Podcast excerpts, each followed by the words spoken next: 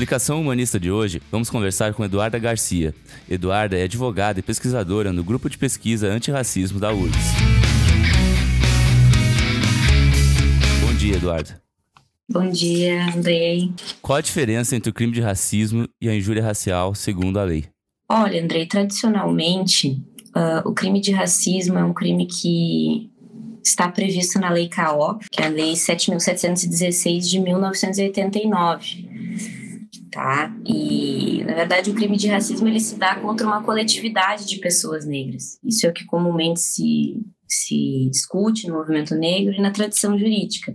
O crime de racismo do ponto de vista jurídico penal, ele se dá contra essa coletividade mediante a manifestação de práticas de discriminação e de preconceito. Já a figura de injúria racial, ela estava prevista anteriormente no Código Penal, e se dá contra uma pessoa específica, uma ofensa à honra subjetiva de uma pessoa em específico a partir de, da utilização de elementos de raça e de cor.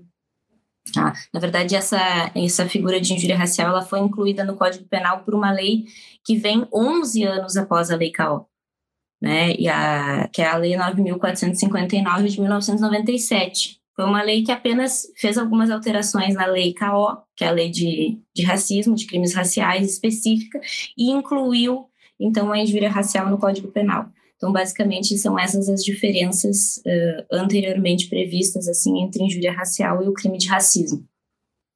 E o que muda com a equiparação do crime de racismo à injúria racial? A injúria racial, a nova lei, né, que é a lei 12.532, ela 14.532 de 2023, ela foi sancionada recentemente e ela inclui a figura de injúria racial agora na lei específica de crimes raciais. Basicamente, ela não modifica essa tradicional distinção entre o crime de racismo e de injúria, mas ela torna Uh, a, coloca a injúria racial sob os mesmos efeitos do crime de racismo sob alguns aspectos, que são quais?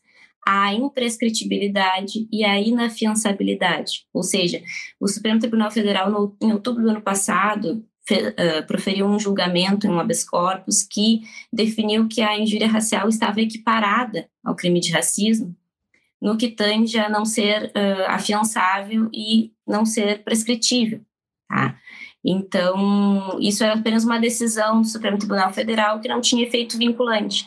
Então, uma das modificações dessa nova lei, que é a Lei 14.532 de 2023, ela torna lei, né, via o legislativo, então, toma a iniciativa e torna é, a injúria racial um crime é, inafiançável e imprescritível.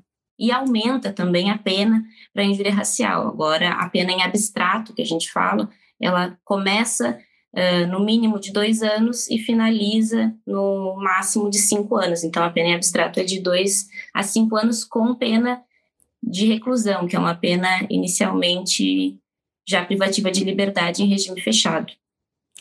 Nesse sentido, então, é possível afirmar que essa equiparação é mais efetiva para combater o racismo no Brasil? Olha, isso faz parte de uma grande discussão do movimento negro e também de juristas, né? uma discussão sociológica, uma discussão jurídica. Eu considero que sim, é um avanço, é, não é a única medida, mas é um avanço.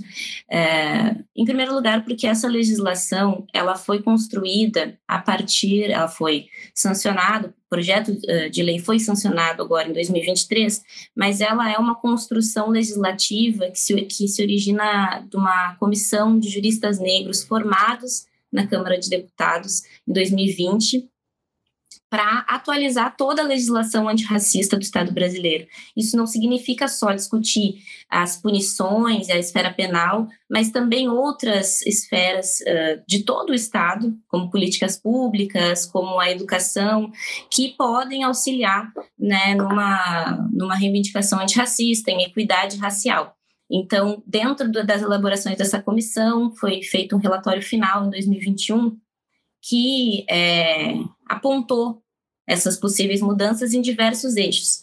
Dentro dessa comissão, que é, tem pessoas como o Dr. Cleifson Dias e, e autoridades jurídicas, professor Silvio Almeida, houveram diversas discussões. Uma delas é que, olha, somente a punição e o sistema penal não é suficiente para a gente superar, mas isso também é importante. Então, uh, diversas modificações que essa lei nova traz foram oriundas dessas discussões muito profundas, e isso se reflete na lei, porque, na verdade, a gente tem uma tradição legislativa do ponto de vista uh, penal e processual penal no Brasil que é muito uh, pautada num populismo penal de aumentar as penas e tornar os crimes hediondos. É, é uma tradição legislativa assim que, bom, para dar resposta para a sociedade, para os nossos problemas, a gente vai então aumentar as penas dos crimes. E essa lei ela vai além, porque ela é uma lei que, na medida em que vem de uma discussão do movimento negro, uma discussão profunda, ela consegue tipificar novas condutas. Então, não é somente as mudanças referentes à injúria racial, como a injúria racial agora tem uma pena aumentada, inafiançável, imprescritível, né? Não é somente isso ela traz novos tipos penais, por exemplo, como a figura é, da, do racismo religioso, né, de crimes cometidos aí contra as religiões de matriz africana. É, traz e tipifica, quando a gente fala tipifica, é tornar crime uma determinada conduta e descrever essa conduta. A lei, então, vai descrever o que, que significa esse novo crime. E além do racismo uh, religioso, agora existe a figura do racismo recreativo, que na verdade abarca também essa manifestação de, do racismo e da injúria racial quando tem esse tom de humor. Ah, foi só uma brincadeira, eu não tive a intenção. Então agora traz também essa tipificação do racismo recreativo e não só uma pena é, de reclusão para isso, mas também uma possibilidade de suspensão do direito dessas pessoas condenadas por cometer esse crime é, de não frequentar mais ambientes esportivos, artísticos, culturais por até três anos. Então, avança porque reconhece que o Estado precisa é, tratar dessas questões, né, em busca de equidade racial, combater a discriminação racial, combater o racismo. Então, reconhece e caminha num sentido mais progressista é, no sentido da responsabilização das pessoas que cometem essas, essas condutas omissivas, comissivas contra a população negra.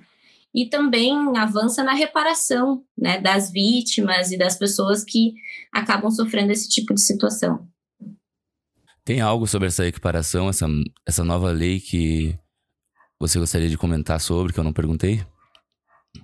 Sim, é, eu acho que fruto também dessa discussão profunda de juristas negros para conseguir fazer uma lei que uh, abarque realmente os problemas uh, e ataque realmente como normalmente o racismo se manifesta no Brasil, que muitas vezes não é somente um racismo explícito, mas um racismo implícito, que está numa piada, está numa situação que de ódio uma religião que é tradicionalmente vinculada a um grupo específico, por exemplo, ela consegue caracterizar mas ela também é, inclui duas, duas outras disposições, dentre tantas outras, mas duas que eu gostaria de destacar, que é a obrigatoriedade que em todos os atos processuais, cíveis ou criminais, a vítima dos crimes de racismo, injúria racial, enfim, todos os crimes previstos nessa nova lei e na lei de crimes raciais como um todo, é, sejam acompanhadas de advogado, de advogada ou de defensor público ou defensora pública.